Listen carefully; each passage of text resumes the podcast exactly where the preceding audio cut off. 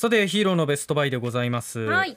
ガジェット大好き生活雑貨大好きな私鎌田がこれまで買った商品の中で生活が豊かになったと感じる商品を皆さんに紹介するコーナーなんですが今日はですねプラスマイナスゼロというメーカーのサーキュレーター C311 というモデルを紹介したいと思います。うん、サーキュレーターって結構どれも一緒なイメージなんですよ、ええええ。見た目とか。見た目もね。そあとまあ使い方とか、まあ、扇風機とどう違うのみたいなうん。ところもあると思うんですけれども、風をいっぱい浴びようと思って期待して、はい。可愛いしと思って買ったら、はい、全然風があんまり来ないサあーーキュレーターだったんですよ。なるほどなるほど。ちょっとね買い方勉強すればよかったなと思って。そうですね。これ聞いてからの方が良かったですね、そうですね。妥協しましたか？さては、そう。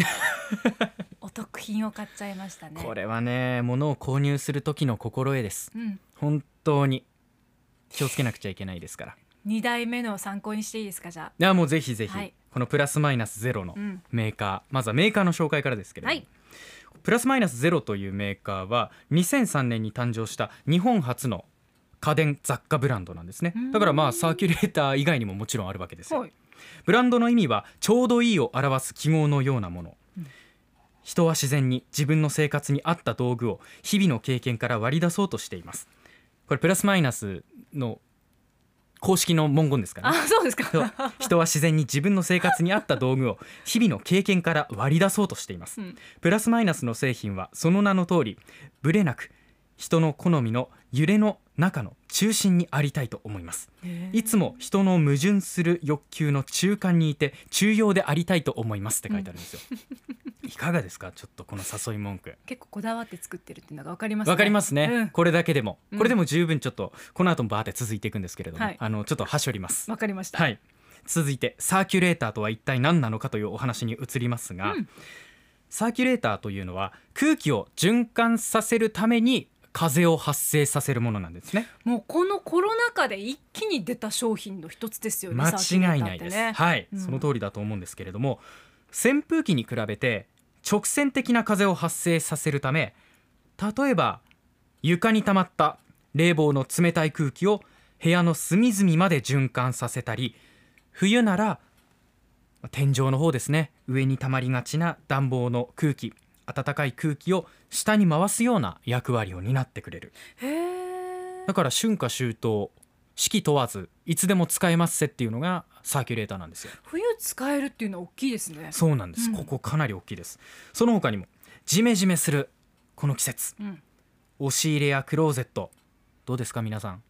ちょっと湿気いっぱい水分感じるってことないですか？もう開けるのも嫌よ。ねうん。なりますよね、そんな時にはちょっと押し入れクローゼット開けてみて、うん。サーキュレーターを当て回すことでカラッとした環境に戻していく。そんなこともできますしあカビとはあそうですね、うん。カビ対策本当に重要です。本当ですよ。ん。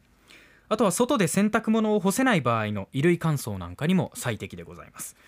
この商品のポイントなんですけれどもまずデザインが無駄を省いたシンプルなものになっていて大きさですけれども高さ32センチと5ミリ、うん。だいたいだから30センチのあの物差しありますね。はい。あれに2センチ足したぐらいの高さです。結構コンパクトですね。コンパクトですよね、そんなに大きくないですよね。横幅25センチ。で奥行き24センチということで。まあ想像する首だけの扇風機ってありますよね、はい。下にた置くタイプの、うん。あんな感じ。イメージは。あれよりちょっとコンパクトかなぐらいな感じ。でうん。重さはおよそ2 5キロでございます。で私結構重視しているのがこういうのコードの長さなんですね。有線のものって。そうですよ。コードの長さ。うん。170センチ、絶妙だと思いませんか？ちょっとあんまりピンとこない長すぎず 短すぎず。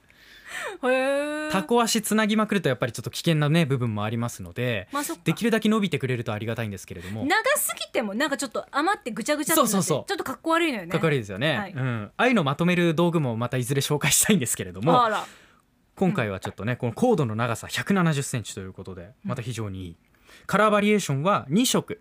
ホワイトとブラウングレーと呼ばれるですね。うちにあるのブラウングレーなんですけど。あら今ネットで調べてみたんですけどはい。おしゃれね。そうシックなデザインですごくシンプルですよね、はい。だから和室にも洋室にも合うっていううん。ことが非常に言えるんじゃないかなと思います。あと上下左右同時首振り機能というものがありまして左右は70度首が振れます、うん。で左右の首振りについては首というより根元の土台からこう滑らかに回転するっていうイメージなので、うん。土台あってその上に首がついていて首がぐるぐる回るそうではなくてもう土台から滑らかに回っていきます、次上下なんですけれども、はい。通常の状態から正面を向いている状態から下向きになるってことはないんですが上に60度ぐーっと首が上がっていきますそういうふうに向きを変えることができる。でそこから下に向き直るというようなイメージになります。上下左右。結構これありがたいですよね。左右だけの首振りにが多いような扇風機業界ですけれどもサーキュレーター業界ですけれども上にも下にもという感じなんですね。そしたらさっき言ってたあったかい空気を下にっていうのも上下でできるってことなんですね。そこなんですよ。上に溜まった空気は首振り機能上下の首振り機能を使ってうまく循環させられると、まあ、下に溜まった冷気も同じようなプロセスですよね、はい、あと多機能なんですね。機能が多い。充実しております。うん。運転モード、まあ、これもシンプル。4つあります。微風と弱と、まあ、中。強という 4, 4つですね。はい。で続いてタイマー。オンタイマー。これは表示されている時間が経過したらつきますよっていうやつですけれどもこれ2時間4時間6時間。オフタイマー。表示されている時間が経過したら消えますよというやつですがこちらは1時間2時間4時間ということ。オフタイマーよく聞きますけどオフタイマー A オンって何時間後につけるっていうのをやってくれるんですね。そうなんです。こっちもあると。あとオートオフというのもありまして、うん。自動的に8時間経過したらオフになります。うん。はい。こういうのもあってもちろんリモコンもついていますということでコンパクトなリモコン付き。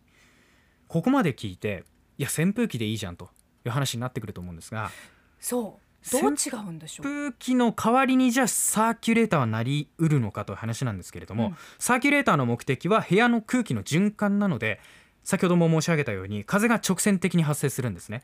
そうすると体に当てた時局所的に冷えてしまうということがあるのでここは注意が必要です。うん。扇風機とは根本的に風の出方が違うということを覚えておいてもらえれば差別化はできると思うんですけれどもサーキュレーターをおすすめしたい方はエアコンと併用で使う方ですね。